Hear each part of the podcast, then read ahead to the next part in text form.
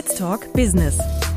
Nachhaltigkeit und Digitalisierung verändern unser Leben in allen Bereichen. Während die digitale Transformation rasant verläuft, geht es beim nachhaltigen Wandel langsam voran. Doch beide Prozesse sind nicht umkehrbar. Mein Name ist Anne-Karin Stolze und im Podcast der BFH Wirtschaft spreche ich mit unseren WissenschaftlerInnen über ihre Forschungsthemen. Von Kreislaufwirtschaft über Innovation bis Data Science. Herzlich willkommen zur neuen Folge unseres Podcasts. Heute begrüße ich Annette Laube. Sie leitet das Institute for Data Applications and Security am Departement Technik und Informatik der Berner Fachhochschule. Sie forscht und lehrt zu IT-Security und Privacy. Hallo Annette. Hallo Ann, schön, dass ich dabei sein kann. Unser zweiter Gast ist Reto Jud. Er leitet die Studiengänge Bachelor und Master im Wirtschaftsinformatik am Departement Wirtschaft der BFH. Er ist außerdem verantwortlich für die digitale Lehre. Hallo Reto. Hallo Anne. Ich freue mich, dass ihr da seid. Das heutige Thema war bis zum Ausbruch der Corona-Pandemie für Hochschulen eigentlich kaum relevant, nämlich die digitale Lehre. Klar, Webinare und so weiter gab es schon, aber eher im Bereich Fort- und Weiterbildung. Während des Lockdowns hat das dann richtig Fahrt aufgenommen und innerhalb kürzester Zeit haben Hochschulen, auch wir an der BFH, also ihr, ihr Dozierenden, den ganzen Unterricht auf virtuell umgestellt. Das ging dank der entsprechenden Technik.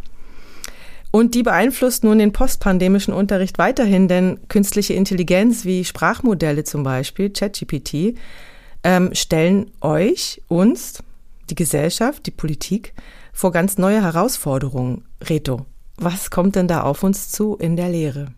Also ich denke, da kommt ganz viel auf uns zu, aber eigentlich nicht nur in der Lehre, weil wir bilden ja aus für das, was schlussendlich im Beruf angewandt wird. Und ich glaube, die Frage für uns ist eigentlich, was kommt alles im Beruf? Worauf müssen wir Studierende vorbereiten?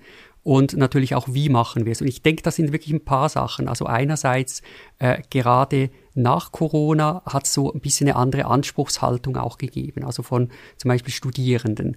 Sie haben jetzt natürlich gesehen, ja, es geht vieles auch digital. Und jetzt kommt natürlich als nächstes, eben nächstes Thema ist gekommen, ChatGPT, du hast es erwähnt. Und jetzt ist natürlich plötzlich so, ja, und wie wird das jetzt in der Lehre eingesetzt? Ja, und wie wird das jetzt in der Lehre eingesetzt, Reto? Hm, es gibt eigentlich so wie zwei Dinge. Also das eine ist wirklich, wie nutzen wir in der Lehre ChatGPT, um die Lehre selber besser zu machen. Das heißt, also kleines Beispiel, wenn ich heute irgendwie Arbeiten von Studierenden korrigiere, ja, vielleicht könnte ich ChatGPT verwenden, um das zu machen. Das ist so die eine Seite. Und auf der anderen Seite natürlich die Studierenden, die könnten ChatGPT nehmen, um die Arbeit zu schreiben. Ja, wie erkenne ich das? Aber fast der wichtigere Aspekt für mich ist eigentlich eben, wie können wir die Kompetenzen, die Skills vermitteln, um eben wirklich solche ja eigentlich generativen künstlichen Intelligenzen äh, zu verwenden oder dass die Studierenden die verwenden können. Wie kann denn eine Hochschule mit dem rasanten Tempo in der technologischen Entwicklung und dem Fortschritt eigentlich standhalten?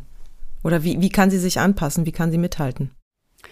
Ja, ich würde mal sagen, so wenn ich von der Wirtschaftsinformatik her denke, würde ich sagen, ja, eigentlich sind wir ja ideal aufgestellt, weil wir forschen zu den Themen. Das heißt, eigentlich müssten wir einen Vorsprung haben. Auf der anderen Seite ist es natürlich so, dass wir auch alle mitnehmen müssen. Das heißt, wir müssen unsere Dozierenden mitnehmen. Das heißt, Dozierende, die vielleicht äh, 20 Jahre Berufserfahrung haben und bisher das wirklich sehr gut gemacht haben, die müssen sich übrigens wie in den vergangenen 20 Jahren auch jetzt auf was Neues einstellen. Und das ist nicht ganz einfach. Ich glaube, im Moment ist ganz allgemein auch eine große Unsicherheit vorhanden. Also jetzt eben nicht nur an der Hochschule, überall. Und wir werden oft gefragt, ja, wie muss ich es jetzt machen? Und so aus meiner Sicht eben verantwortlicher digitale Lehre und wo ich dann eigentlich ein bisschen sagen muss, ja, äh, so genau wissen wir das auch noch nicht. Probier doch mal aus. Und das ist natürlich eben eine Herausforderung. Und auf der anderen Seite ebenso eigentlich die Studierenden, die natürlich möchten, dass wir das bereits alles können und dass wir das wirklich gut einsetzen. Das ist sicher ein Spannungsfeld, was wichtig ist, äh, aber wir kommen nicht daran vorbei, in der Lehre genauso wie überall in der Wirtschaft solche neuen Technologien einzusetzen. Und Annette, würde ich sagen, kann da sehr gut anschließen, weil du forschst ja auch zu Technologien und du wendest sie in deiner Lehre an. Hast du da einen kleinen Vorsprung? Also Ein bisschen schon. Ich denke generell in der Wirtschaftsinformatik und speziell auch in der Informatik hat man da einen Vorteil, einfach weil man sehr nah an der Technologie ist. Und Informatik ist ein sehr schnelllebiges Gebiet. Das heißt, da muss man sich sowieso alle ein, zwei Jahre an neue Tools, an neue Technologien, an neue Dinge gewöhnen. Von daher denke ich, dass, dass viele Dozenten und auch die Studierenden daran gewöhnt sind, sich auf neue Dinge auszustellen und dass vieles auch nicht perfekt ist, sondern dass man gemeinsam etwas ausprobiert. Was wendest du in deiner Lehre denn schon an an Technologie oder was lässt du zu, sagen wir es mal so auch? Also ich unterrichte Programmieren in der Informatik, also erstes, zweites Semester. Und wir lassen einfach alles zu. Wir haben immer alles zugelassen. Und beim Programmieren ist eigentlich nicht das Problem ChatGPT, der kann eigentlich aus meiner Sicht gar nicht gut programmieren, sondern es gibt andere KI-Tools, die direkt in die Entwicklungsumgebung eingebaut sind. Und die können richtig gut programmieren. Und würdest du das merken? Also merkst du das in Nein, man merkt es nicht. Also im ersten Semester, ich muss sagen, gerade diese einfachen Programmieraufgaben, die schon hundertmal gelöst worden sind, die kann das Tool besser. Er macht dir zehn Vorschläge, wie man eine Aufgabe für erstes Semester lösen kann. Du kannst dann nur noch aussuchen, welche davon die beste ist. Okay, aber was bedeutet das dann für das erste Semester? Ist es dann dann sinnvoll, diese Aufgaben noch zu geben oder? Müsste man Jein. ihnen dann schon beibringen, wie sie das Tool richtig oder besser nutzen, effizienter nutzen? Genau, das ist jetzt genau das, was wir herausfinden müssen. Also die Gefahr besteht, dass die Studenten eins von diesen Tools nehmen. Da gibt es so viele mittlerweile, dass man sie sowieso nicht kontrollieren oder verbieten kann. Und ich denke, die größte Gefahr ist, dass Leute sich auf die Tools verlassen. Die sind aber nicht unbedingt richtig und vor allen Dingen, sie lernen nicht mehr programmieren. Wie kann ich das verstehen? Ja, das Ding schlägt eine Lösung vor. Sie akzeptieren das, ohne sich das anzuschauen, ohne drüber nachzudenken. Das hatte ich schon im Unterricht. Da sagt man, ja, ich habe da eine Lösung, die funktioniert, aber eigentlich weiß ich nicht, was, was die macht. Es erinnert mich ein bisschen an die Diskussion mit dem Taschenrechner. Kennt ihr das? Also als es darum ging, den Taschenrechner einzuführen im Schulunterricht, äh, dass, die, dass die Kinder damals dann den Taschenrechner benutzt haben, anstatt selber zu rechnen. Ja, und, und das ist genau das Problem, wenn man dann an einen Punkt kommt, wo ein Fehler auftritt und man hat Code, den man nicht versteht. Ja, wie geht man damit um? Ich kann keinen Code korrigieren oder, oder zusammensetzen, den ich nicht verstanden habe. Von daher denke ich einfach, nicht im ersten Semester wird sich das zeigen, aber wenn dann die Aufgaben komplizierter werden und es nicht mehr eine Lösung direkt gibt, sondern man muss halt mehrere Teillösungen zusammen kombinieren, dann werden die Leute merken, dass ihnen die Grundlagen fehlen. Und wie wir damit umgehen, ich habe keine Ahnung. Also wie schnell müsste man in der Lehre, also die Frage geht an euch beide, wie schnell müsste man in der Lehre sozusagen umdenken und die neuen Tools, beziehungsweise so wie die Studierenden auch die schon selbstverständlich anwenden, wie schnell müsste man reagieren und die, die Unterrichtsinhalte anpassen? Also was ist auch realistisch für eine Hochschule, sag ich mal?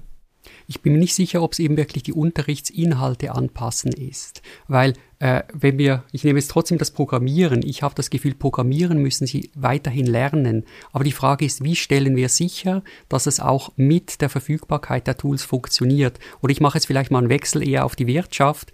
Äh, wenn ich mir überlege, äh, wir haben Module, da macht man einen Businessplan. Und einen Businessplan, da kann ich heute einfach ChatGPT sagen, ich hätte gerne einen Businessplan in, mit der und der Geschäftsidee und dann kriege ich den Businessplan komplett zurück. Äh, wenn ein Student das jetzt einfach abgibt, dann hat er nichts gelernt. Wenn er hingegen den Businessplan nimmt, ihn anpasst auf seine konkrete Situation, durchdenkt, dann kann das eine riesen Lernleistung sein, die vielleicht besser ist als äh, was vielleicht früher in einem Textbuch vermittelt wurde, wo es hieß, Phase 1 überlegen Sie sich das, Phase 2 überlegen Sie sich das. Heute kann er vielleicht anfangen und sagen, ja, gib mir mal einen Businessplan und dann sagen, ja, aber der Teil, der funktioniert nicht, ändere den etwas. Und wenn wir zum Beispiel so in iteratives Arbeiten reinkommen, dann lernen die Studierenden wahrscheinlich vielleicht sogar besser als früher oder zumindest das Schlussergebnis ist besser als früher, was sie haben. Auch beim Programmieren eben eigentlich die Tools richtig angewandt ist ja die Idee, dass es nicht nur einfach rationeller ist, also der Computer schreibt jetzt die Programme jetzt statt der Mensch, sondern eigentlich soll schlussendlich der Code, das Programm besser werden. Und da müssen wir eigentlich hin. Also könntet ihr quasi den Studierenden auch beibringen, dass sie den, den Fehler merken? Also wenn ein, ein Code falsch ist, ja gut, das ist das, ein Fehler im Code findet man relativ einfach, weil das Programm entweder es kompiliert nicht oder es macht nicht das, was es soll. Und ich denke, das wird auch in Zukunft mehr der Fokus sein, dass man mehr lernt, Code zu verstehen, Code zu korrigieren, Code anzupassen, Codestücken zu kombinieren. Ja, und dann halt auch versuchen, das, was, äh, was äh, diese Tools alle nicht können, ist nämlich abstrahieren. Ja, die können also Teillösungen generieren, aber sie können jetzt nicht sagen, ja, ich habe hier eine Klasse, die macht dies und eine Klasse, die macht das. Und die machen eigentlich 80 Prozent dasselbe. Dann könnte man einfach die zusammenfassen zu einer gemeinsamen Superklasse, sag ich mal. Und das können die KI-Tools nicht. Das muss man denen explizit sagen. Das heißt, man muss denen auch Wissen geben, wie sie diese KI-Tools füttern müssen. Sie müssen jetzt ja sagen, nimm doch die zwei Codestücken, die du hast, und mach eine Abstraktion davon. Und das muss vom Menschen kommen. Das kann das Tool von sich aus nicht. Kannst du noch mal darauf eingehen, also welche die menschliche Komponente ist, dass sie doch noch abstrakt denkt und auch flexibler denkt, umdenkt während einer Aufgabe, kreativer ist vielleicht? Ja, das ist genau das, wo ich mir auch noch nicht so richtig sicher bin, wo es hingeht. Diese Bots, diese Chatbots, die fügen vorhandenes Wissen zusammen. Die suchen das, was man früher, wir haben ja immer Open Internet gehabt, früher hat man halt in den Folien sich die Lösung zusammengesagt, die zusammenzupuzzeln. Das macht jetzt das Tool. Aber trotzdem muss man jetzt noch wissen, passt das auf mein Problem? Das heißt, ich muss es verstehen und ich muss die einzelnen Teile zusammen machen und dann muss ich noch guten Code machen. Also wir müssen halt auch viel mehr sagen, ja, wodurch zeichnet sich denn ein gutes Programm aus? Da gibt es bestimmte Metriken, die man anwenden muss. Äh, da gibt es bestimmte Coding Practices, da gibt es Design Pattern. Ich denke, dass es mehr der Fokus auf diese Elemente gehen wird, als so eine einzelne Schleife zu programmieren oder eine bestimmte, bestimmte mathematische Funktion hinzuschreiben, die schon tausendmal hingeschrieben worden ist. Mhm. Wäre es denkbar, dass man in den Studiengängen, ich weiß nicht, also wahrscheinlich schon im ersten, zweiten Semester, wäre es denkbar, dass man da sowas wie eine Art Nutzungsempfehlung gibt für KI oder Guidelines oder auch eine ethische Richtlinie ausgibt? Ja, dass man eine Orientierung bietet. Also ich denke, das müssen wir sicher haben. Das Problem ist ein bisschen, dass wir es natürlich selber erst am Erarbeiten sind. Also es gibt da Fragen, die einfach im Moment noch nicht geklärt sind. Also ein Beispiel, bisher hatten wir eigentlich gesagt, wenn du einen Text direkt übernimmst von jemand anderem, dann ist es ein Plagiat, das ist unzulässig. Und wenn die Alternative ist, du suchst dir vielleicht die Information zusammen, aber du stellst das dann selber zusammen, du verarbeitest das selber. Äh, jetzt habe ich plötzlich eine neue Möglichkeit. Das heißt, wenn ich jetzt ChatGPT frage, gib mir einen pfannenfertigen Text, den ich vielleicht so abgeben kann und äh, den dann nehme, ja, dann ist das trotzdem kein Plagiat eigentlich, weil das ist ja nicht wörtlich von irgendwo genommen, sondern es ist eigentlich eher, also wir sagen das auch ein bisschen, es ist eigentlich eher wie wenn ich einen Gesprächspartner frage und dann eigentlich das verarbeite. Und da müssen wir sicher die äh, ja eigentlich Vorgaben haben und eigentlich wissen, wie geht man damit um. Ja, ich, ich denke auch, dass es Richtlinien oder Guidelines braucht, um mit den Tools umzugehen. Vor allen Dingen, ich muss sagen, in, gerade beim Programmieren, ich bleibe bei dem Beispiel, weil ich da am meisten Erfahrung gemacht habe, ist ein bisschen anders, als wenn man einfach Text generiert. Und zwar kann es wirklich vorkommen, wenn zwei Leute gleichzeitig am selben Problem mit demselben Tool arbeiten, dass sie wirklich exakt denselben Code bekommen. Und das stellt man relativ schnell fest. Also ich, ich hatte den Fall und ich hätte zum Beispiel nie gedacht, dass solche Tools zwei verschiedenen Personen dasselbe Resultat geben. Wie geht man jetzt damit um, wenn beide sozusagen dieselbe Vorlage bekommen haben von so einem Tool und dann aber individuell weiterentwickeln? Ist das ein Plagiat? Meine erste Idee war, ja, die haben den Code ausgetauscht. Aber Früher sie, hätte man gesagt, abschreiben, ne? Sie ja, abgeschrieben. Äh, das war auch meine, meine erste Idee. Sie haben abgeschrieben, aber sie konnten mir beweisen über die Protokolle von ChatGPT, dass sie wirklich beide dieselbe Lösung bekommen haben. Ja, wie geht man jetzt damit um? Das ist eine Frage, die ich auch noch nicht beantworten kann. Also das ganze Thema Prüfung, Bewertung, Einschätzung der Leistung. Reto, ihr habt ja die ganzen Prüfungen eigentlich virtuell abgenommen. Hattet ihr da bestimmte andere Vorgaben als im Real Life? Mhm. Also wir hatten vor allem äh, während Corona natürlich hatten wir Distanzprüfungen. Und da haben wir schon gemerkt, dass, also damals eben noch nicht mit ChatGPT, sondern dass da es schwieriger war, wirklich sicherzustellen, dass die Studierenden eigentlich die Antworten selber gemacht hatten. Das heißt, auch damals konnte man schon ja, vielleicht eher mit einer Google-Suche dann halt irgendwo etwas nehmen, was vielleicht nicht ganz auf die Frage gepasst hat, aber es war gut genug, dass man eigentlich als Dozent dann doch sagen musste, ja, es stimmt nicht in allen Belangen, aber ein Teil davon ist richtig. Und das andere Problem, was wir natürlich hatten, war Kommunikation untereinander, dass natürlich Studierende Fragen aus- und Antworten vor allem austauschen konnten. Und Jetzt haben wir natürlich ein bisschen das gleiche Problem mit ChatGPT, also wie verhindern wir oder wie müssen wir vielleicht eher die Fragestellungen anpassen, damit nicht einfach nur die Frage eingegeben werden kann, ich sitze hier in einer Prüfung zum Fach, jetzt in meinem Fall eine Grundlagen der Wirtschaftsinformatik, ich habe folgende Frage, bitte gib mir eine Antwort und dann kriege ich einfach die Antwort raus, habe vielleicht noch das gleiche Problem, dass alle die gleiche Antwort kriegen, die aber richtig ist. Wie gehen wir damit um? Ich muss sagen, im Moment gibt es da wirklich so ein bisschen die beiden Möglichkeiten. Entweder wir sagen, ja, wir lassen das alles zu, dann müssen wir aber eigentlich die Prüfungssettings und vor allem auch die Fragen anpassen. Wir gehen teilweise auch in eine andere Richtung, dass wir sagen, wir verhindern es.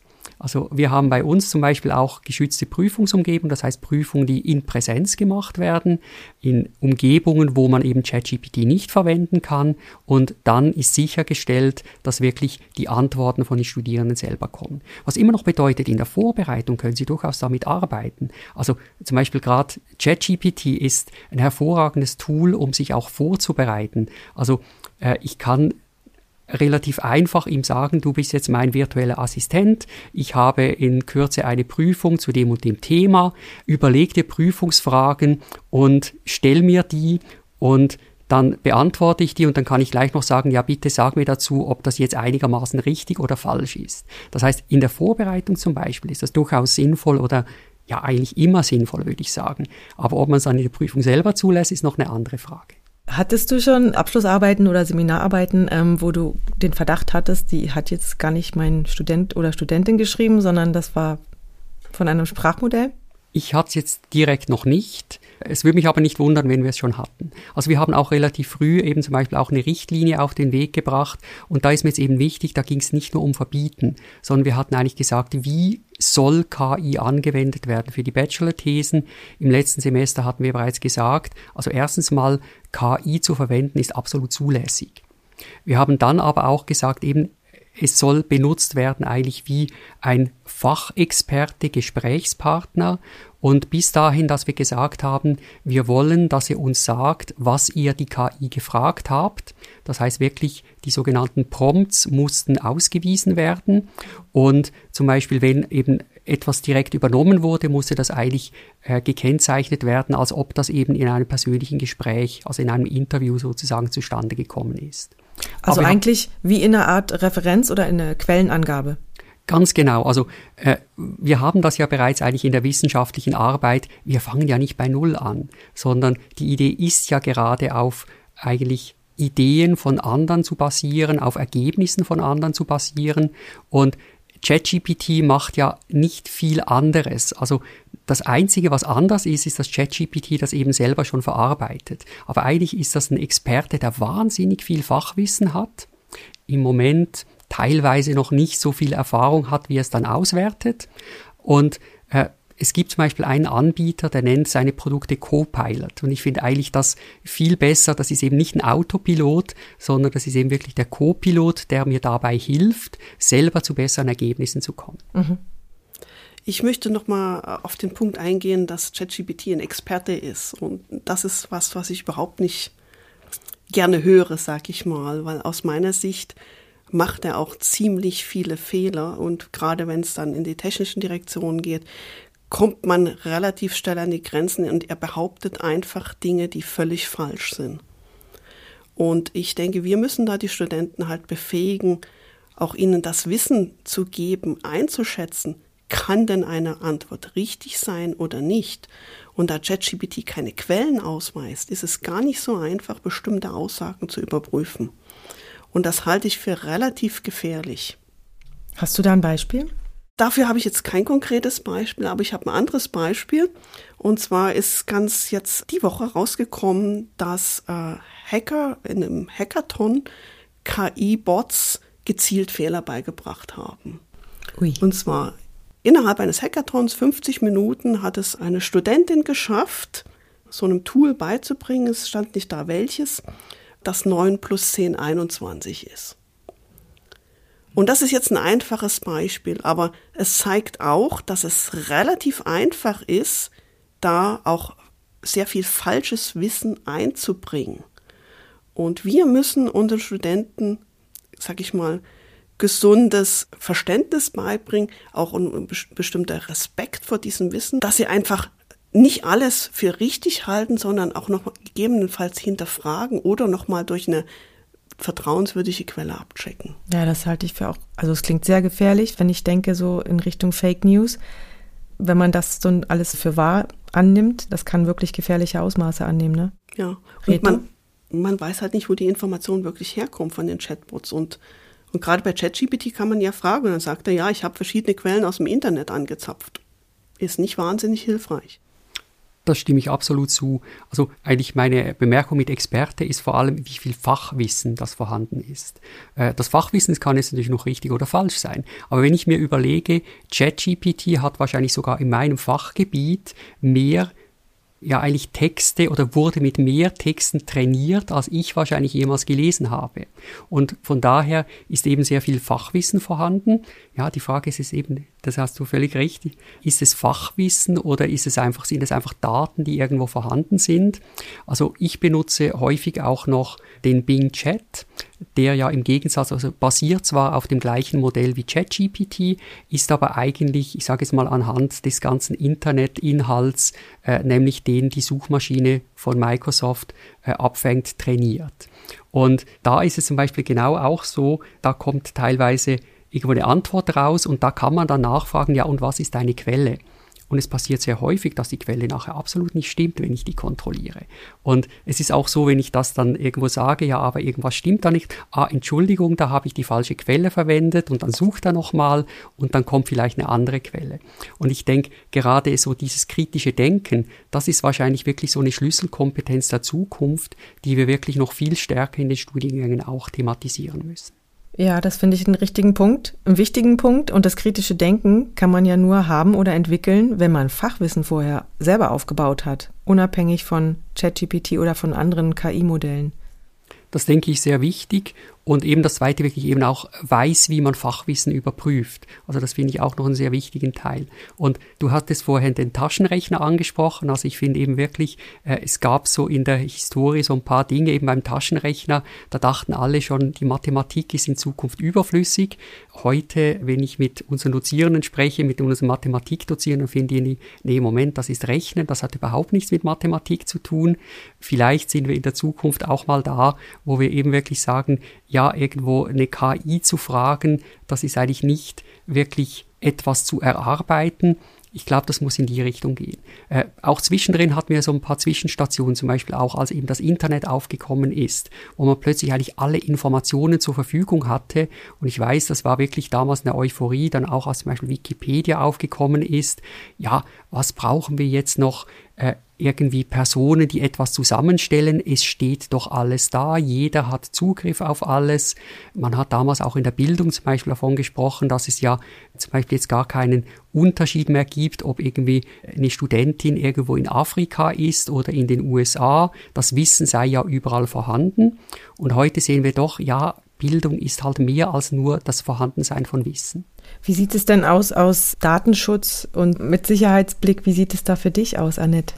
Ja, das ist ja noch so ein bisschen Spezialgebiet. Ich muss sagen, da bin ich jetzt nicht der Experte im Zusammenhang mit KIs, aber ich muss sagen, ich würde keinem Dozenten empfehlen, äh, Arbeiten von Studenten in ChatGDP einzugeben, weil man weiß halt nicht, was sie damit machen. Also du meinst, um das Programm noch zu trainieren? Ja, mhm. genau. Also das ist immer sowas, weil es sind ja auch Resultate, die auch den Studenten zum Teil gehören und die dann einfach in solche intransparente Tools einzuspeisen man weiß einfach nicht, was damit gemacht wird und ich würde davon abraten. Also das sehe ich ganz allgemein als Problem jetzt nicht nur auf die Bildung bezogen. Das heißt, in dem Moment, wo eigentlich KI verwendet wird, um zum Beispiel eine Antwort-E-Mail an jemanden zu schreiben. Ja, das bedeutet ja, dass ich ihm zum Beispiel das ursprüngliche E-Mail vorgebe. Da sind unter Umständen persönliche Daten drin. Äh, auch eine Unternehmung, die zum Beispiel jetzt sagt, ja, wir äh, automatisieren unseren Kundendienst mit Hilfe von ChatGPT. Ja, was passiert mit den ganzen Daten? Also erstens mal, wohin werden die übertragen? Also die meisten aktuellen KIs, die sind irgendwo in den USA. Geht das überhaupt vom Datenschutz her? Dann das zweite Problem eben, was passiert mit dem? Wird das trainiert? Ja, wenn ich jetzt vielleicht dann eben Fake News hochlade, glaubt die KI, wenn jetzt das tausend andere auch noch tun, dann plötzlich? Das sind wirklich große Fragestellungen. Und da ist ja momentan auch so ein bisschen eben die Frage nach Urheberrecht. Das heißt, äh, wenn also zum Beispiel New York Times äh, hat gerade angekündigt, gegen OpenAI vorzugehen, weil ihre Artikel verwendet wurden, um eben ChatGPT zu trainieren. Und ich glaube, da ist so ein bisschen die Grundsatzfrage in Zukunft auch, wie schaut man das an? Sagt man wirklich, die Daten wurden verwendet oder werden jetzt von diesem Programm verwendet? Oder würde man es eher wie einen Menschen beurteilen, wo man sagt, ja, der Mensch hat ja eigentlich äh, einfach die New York Times gelesen, hat daraus etwas gelernt und gibt jetzt Antworten, weil er das mal so gelesen hat. Beim Menschen wäre das überhaupt kein Problem, da kommt niemand mit Urheberrecht. Wenn es eine künstliche Intelligenz ist, da ist wirklich noch ein bisschen die Frage, was ist das jetzt? Ist trainiert werden mit etwas, ist das eine Urheberrechtsverletzung oder nicht? Das ist ein interessanter Punkt, Reto. Ich denke, was ein Problem, dem wir auch gegenüberstehen, ist, dass die KI-Tools eigentlich schon überall integriert sind und die meisten Leute gar nicht wissen, dass sie integriert sind. So wird zum Beispiel, wenn man eine MS Teams Session macht, eine Online-Session, das Wissen wird verwendet, um Modelle zu trainieren, um halt auch zum Beispiel äh, automatische Untertitel zu generieren oder auch anderes Wissen oder auch im Outlook äh, von Windows, dass man E-Mail-Vorschläge bekommt. Das heißt, da ist nichts mehr, was man schützen kann. Das ist schon alles offengelegt und es wird verwendet und das ist auch bekannt. Nur die meisten Leute wissen es nicht. Ich muss sagen, jedes Auto hat heute fast eine KI integriert. Jeder Browser, jede Suchmaschine, jede, jede sozialen Medien. Was ist denn dahinter, wenn man Vorschläge bekommt? Da sind immer sag ich mal, KI-Algorithmen dahinter. Also es ist eigentlich schon viel integrierter, so dass ich, sage ich mal, so als, als Ingenieur eigentlich gar nicht verstehe, warum gerade ChatGPT jetzt diesen Auslöser gegeben hat. Man ist eigentlich schon in der Welt, die ist schon mit KIs, die sind schon überall. Mit diesem Schlusswort äh, würde ich gerne zur letzten Frage überleiten und zwar an euch beide. Wohin entwickelt sich denn die Lehre in der Zukunft? Vielleicht, dass ihr das Positive sa sagt, also die positive Einschätzung gebt, aber auch ein bisschen so eure Bedenken. Vielleicht Reto am Anfang und dann Annette. Also ich würde mal sagen, die Hoffnung, die ich habe, ist eigentlich, dass KI eigentlich zu dem beiträgt, was wir eigentlich schon längstens in der Lehre wollen oder eigentlich immer schon auch wollten, dass es eben wirklich stärker auf die Studierenden eingehen kann.